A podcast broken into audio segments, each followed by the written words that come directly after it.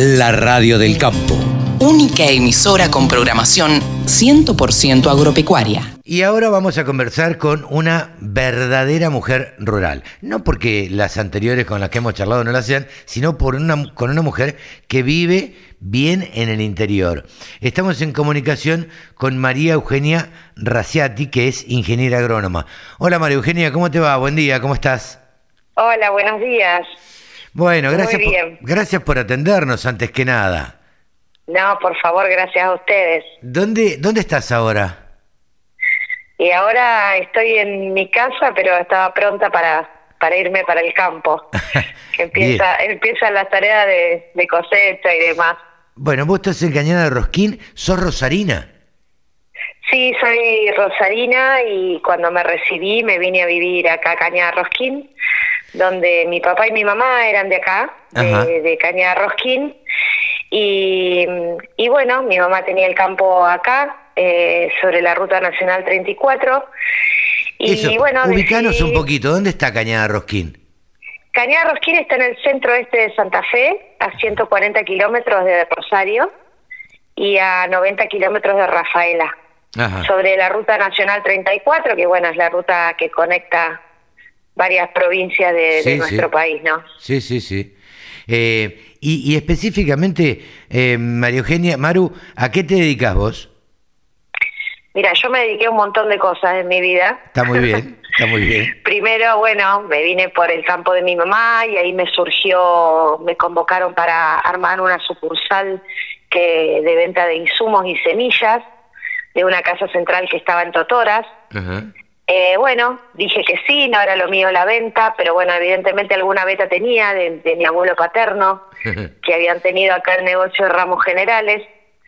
Eh, empecé a trabajar ahí y eso me permitió en una época donde había muy pocas mujeres que se dedicaban, digamos, a, a salir a campo que no fuera propio, eh, me permitió primero seguir aprendiendo un montón de cosas y involucrarme mucho con el sector rural, eh, que en ese momento, bueno, eh, era muy, ma- muy, muy de hombres, digamos, ¿no? Eh, vos sabés que, te iba a decir eso, el, el- el ser ingeniero agrónomo eh, es mucho más común que ser ingeniera agrónoma. Eh, me parece que es una profesión para la mujer bastante, bastante nueva, si se quiere, es una profesión de hace, no sé, 20, 25 o 30 años, no más, me parece. ¿Vos, vos tenés esa sensación? Sí, en realidad, este, bueno, este premio de Lía Encalada eh, eh, fue la primera ingeniera agrónoma recibida en la UBA en el año 1937, ¿no? Sí, claro. Eh, o sea que, que había mujeres, pero la carrera de ingeniero agrónomo es muy amplia, eh, donde tiene muchísimas aristas donde ejercerla. Ujú. Eh, entonces, bueno, claramente que, que la mujer este, puede insertarse a lo mejor en otras áreas que, que, que a lo mejor no se insertan tanto los hombres, ¿no? Claro. Eh, en mi caso, bueno, en la época que yo me recibí, estamos hablando de 25, 26 años atrás, bueno, era un sector más manejado por hombres, claramente. Eh, pero bueno, nunca sentí esa diferencia, la verdad que, que todavía guardo, guardo este, muchos buenos recuerdos y, y mucho aprendizaje, ¿no? En Ajá. esa etapa con, con los productores. Ajá. Y bueno, transité más de 20 años de mi vida haciendo eso, atendiendo el campo familiar, que netamente somos agrícolas ganaderos, pero más ganaderos de cría. Ajá. Eh, y bueno, siempre participé, o sea, cuando se formó el comité de cuencas, Caña de Carrizales, lo- lo- fui la primer secretaria electa. Eh, siempre como que me involucré mucho en cuestiones que, que eran aparte, digamos, por ahí de, de mi profesión, ¿no? Y eso creo que lo heredé de mi papá, este que mi papá fue profesor universitario, era abogado, y, y fue profesor universitario muchos años en la UNR, llegó a ser vicerrector, y siempre nos inculcó el comprometerse. Claro. Entonces, eh, bueno, donde podía eh, comprometerme o meterme, allá estaba. Claro. allá estoy, porque sigo Sí, sí. diciendo igual, ¿no? Sí, sí, sí. Pero bueno, eso hay cosas que uno la mama de, de chicos y... Sí, cuando uno es andariego, viste, le gusta meterse en todos lados y participar de todos lados, viste. Sí, sí, sí, bueno, y, y, todo te genera mucho aprendizaje, mucha conocer gente diferente, eh, entender un poco la vida, ¿no? Con sus matices. Y bueno, en el año 2015 en la localidad pasó una cola de, tornado y hizo bastante daño en el arbolado urbano. Cañada Rosquín tiene un arbolado impresionante que se lo debemos a, a quienes habían sido... No, no conozco Cañada Rosquín. Ay, te lo, no, no sabes, es precioso. He andado, he andado por todo el país trabajando en, distintas cosas, en Canal Rural, qué sé yo, eh, y para proyectos propios también, pero no conozco Cañada Rosquín. Es muy bonito, es muy pintoresca. Eh, bueno, acá es oriundo León Gieco. Ah, mira. Eh, tiene mucha, mucha, mucha gente muy valiosa, sobre todo en la cultura, ¿no? Mira vos. hay muchos músicos y, y bueno, tiene una historia muy bonita eh, Cañada Rosquín. Y, y bueno, en ese momento estaba de presidente comunal Néstor Peretti, que era amigo mío, es productor agropecuario. Eh, nos conocíamos desde que yo me vine acá y de hecho somos semi parientes porque viste que acá somos todos sí, medio claro. Eh, eh, ¿Es algo de Ider Peretti? Ah, no, me parece que no. Ah, es otra rama, claro. Este, este, y bueno, me fui a ofrecer y le dije, mira, Néstor, vi que eh, se hizo mucho mucho daño en el arbolado y me ofrezco a la tarde o en un rato que, que tenga para, para bueno, ayudar a, los que estaban en ese momento en la poda, eh, que digamos pudiéramos conservar los ejemplares de la mejor manera, ¿no? Y bueno, empecé a transitar eso con las dos las otras dos cosas que hacía y me atrapó terriblemente el tema del arbolado de hecho me fui a hacer un curso de posgrado con Ángela Villa de Moros, fue docente mía también en la facultad. Y bueno, así fui transitando, eh, metiéndome en lo público, ¿no? Claro. O sea, de lo privado salté a lo público. Eh, y ahí es que eh, es esto que declaran a Cañada Rosquín como primer municipio verde. Sí, sí, pero bueno, no tiene que ver con los árboles. Ah. Eh, yo empecé con lo del arbolado y eso fue llevando a, a bueno, a generar un montón de, de, proyectos.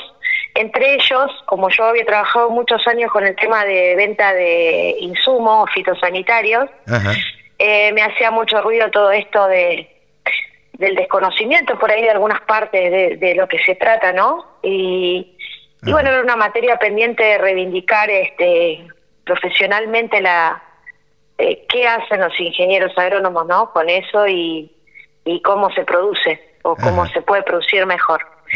Entonces, bueno, em, empecé a ver las ordenanzas, ya habíamos hecho la ordenanza de arbolado urbano, eh, y bueno, le propuse a Néstor hacer una nueva ordenanza sobre la aplicación de fitosanitarios en la zona periurbana, que es lo que rodea a la población, ¿no? Claro, sí, sí, sí. Y bueno, empezamos a trabajar con eso y se fue gestando una idea de convocar a los actores, en quienes estaban involucrados en esto, que es mucha la gente involucrada porque esta zona es bien agrícola ganadera. Pero te referís a, los aplicadores, eh, a, Claro, llamamos a, a, los aplicadores, a los productores, a los ingenieros agrónomos, que somos 26 en la localidad, no es poca cosa. Ajá a las empresas que venían los insumos.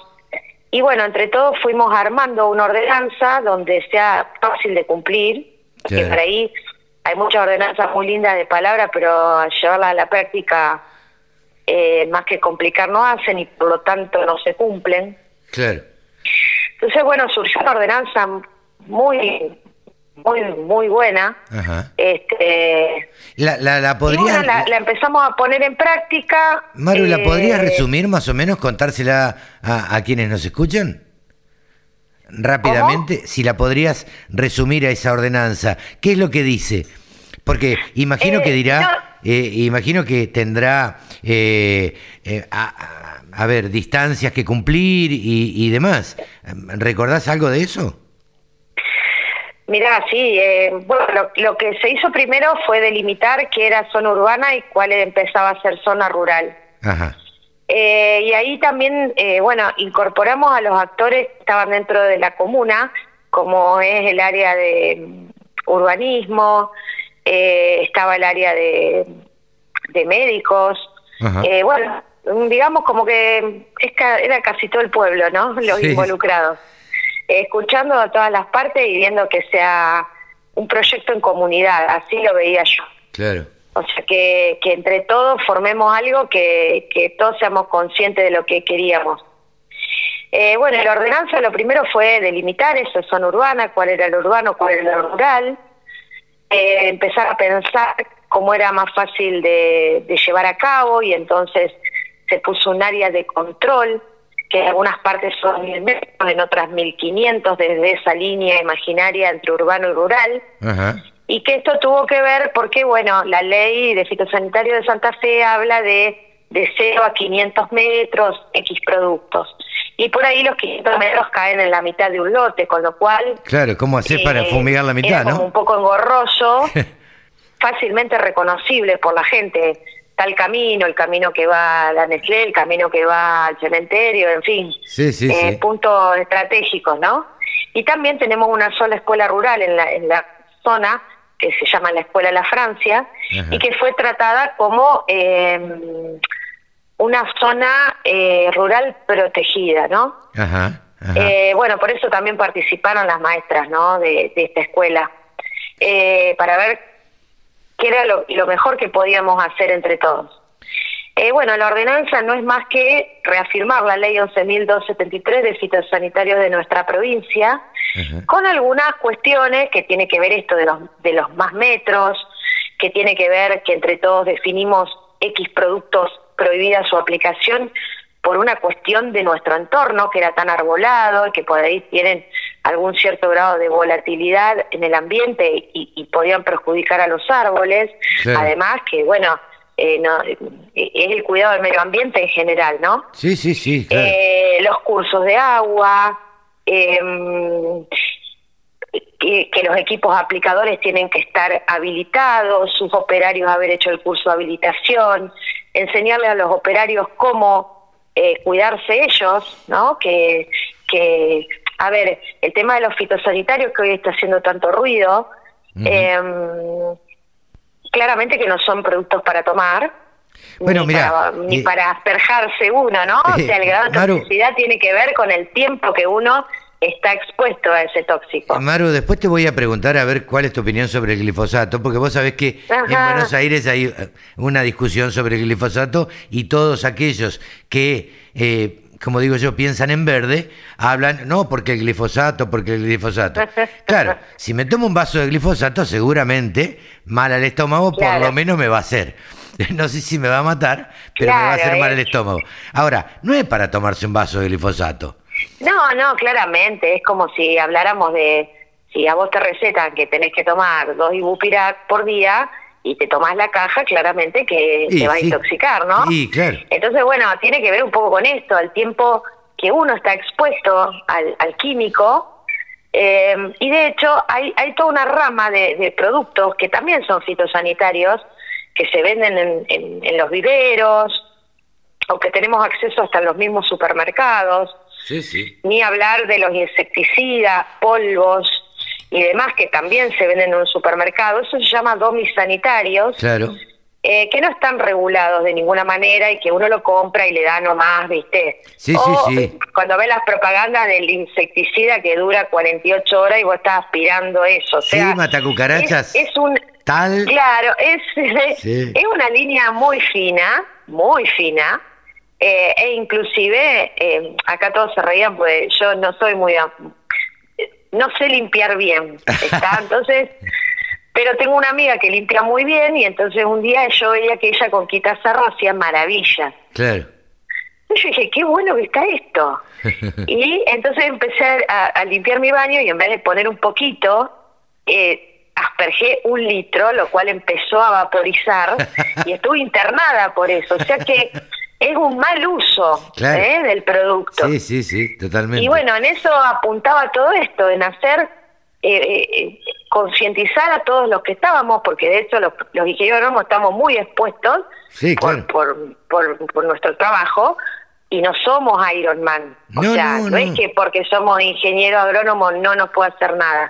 Digo, también aprendernos a cuidarnos nosotros, ¿no? Los que hemos nacido en el campo y los que andamos en el campo, muchas veces, ¿cuánto no te pasó un avión fumigador por arriba?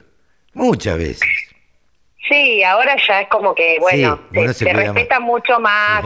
Hoy los productos que se usan son de, de, de niveles de muy baja toxicidad pero bueno, también está la cantidad, ¿no? Sí, claro. Y, y bueno, es, es como todo. Eh, el veneno es veneno eh, por la cantidad y, por lo, que uno ingiere.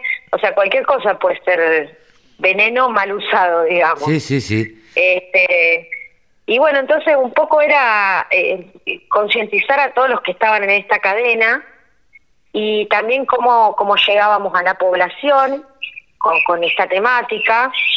Y bueno, entonces empezamos, se pusieron mangas de viento alrededor de la localidad para que ante una situación que la gente vea una máquina aplicadora, eh, se vea claramente para qué dirección estaba el viento y a qué velocidad. Claro, por la deriva. Em, claro, pero eh, a ver, em, las buenas prácticas agrícolas tienen que ver con todo esto.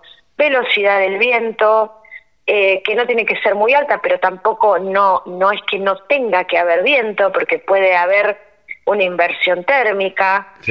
Em, o sea, hacer las cosas bien, ni más ni menos. para todos, ¿no? Para tanto para productores como para la localidad. Y de hecho los productores que están trabajando en el periurbano viven acá entonces era un poco romper esta mística de que, ay, los productores, no, no, a ver, todos vivimos acá, tenemos nuestras familias acá sí, sí, sí. y queremos que las cosas se hagan bien, tampoco invadiendo eh, lo que es propiedad privada, ¿no? Claro. Eh, y bueno, y con, con la gente de salud este, se estudió, no sé si habrá escuchado que muchas localidades ponen un área donde no se puede hacer nada que puede ser 100 metros, 50 metros, bueno, cada uno puso su impronta. En realidad, si la aplicación está mal hecha, no valen los 50, no valen los 100, no valen 500 metros. Sí, sí, sí. Entonces, bueno, lo primero es que esté bien hecha la aplicación. Y esto tenía que ver con, porque también se estudió Cañada Rosquín desde el lado de, estábamos también trabajando con el basural y los residuos, y bueno, el pueblo en sí tiene una impronta de arrojar muchos residuos y sobre todo en los lugares donde estaban cubiertos de pasto, donde no, no estaban demasiado limpios, en cunetas. Y bueno, eso podía traer otro problema que, que el tema de ratones, con, con hantavirus, con distintas enfermedades. Este, y bueno, eh, es muy difícil mantener esos 50 o 100 metros limpios ¿eh? ¿eh? porque bueno, tenés que estar hablando de, de, de pasar hélices y demás, y, y bueno, entonces también por eso está el área cero de aplicación, claro. como dice la ley, eh, con todos los cuidados necesarios y por lo tanto eh, hay ingenieros agrónomos, dos ingenieros agrónomos que son los veedores, es decir, que el que va a aplicar tiene que ponerse en contacto con este ingeniero agrónomo, bueno, a raíz de eso se gestó toda una red, digamos, que hicimos una web, una web app eh, para que el productor del ingeniero pueda subir la receta de aplicación, que sea todo legal, que, que en esa web eh, está incorporado qué se hace en el lote, cuándo se hace, en qué año, un plan de rotación para cuidar el suelo, es decir, abarca un montón, todos los partícipes de la producción, digamos. ¿eh? Claro, o sea que están cuidando eh, eh, el suelo también, eh, más allá de que se los puedan exigir o no, digamos. Exacto. Mm. Y, y, bueno, esa ordenanza que, que, que se gestó desde acá, yo la, la, fui pasando a distintos lugares para que la vean y, y me den su opinión, si sí, si no, si sacar, si poner. la mirada de otros siempre Sí, claro. un gran aporte. Y bueno, llegó a manos de APRESID, que es la Asociación de Productores de Siembra Directa. Entonces me llaman y me dicen, mira, Amaru, la ordenanza está bien, nos parece muy correcta, y nosotros tenemos un programa que se llama Municipio Verde, es eh, todo lo que hicieron ustedes más toda la, recaudar toda la información de esos lotes y poder certificar con normas IRAM. Ah, mira.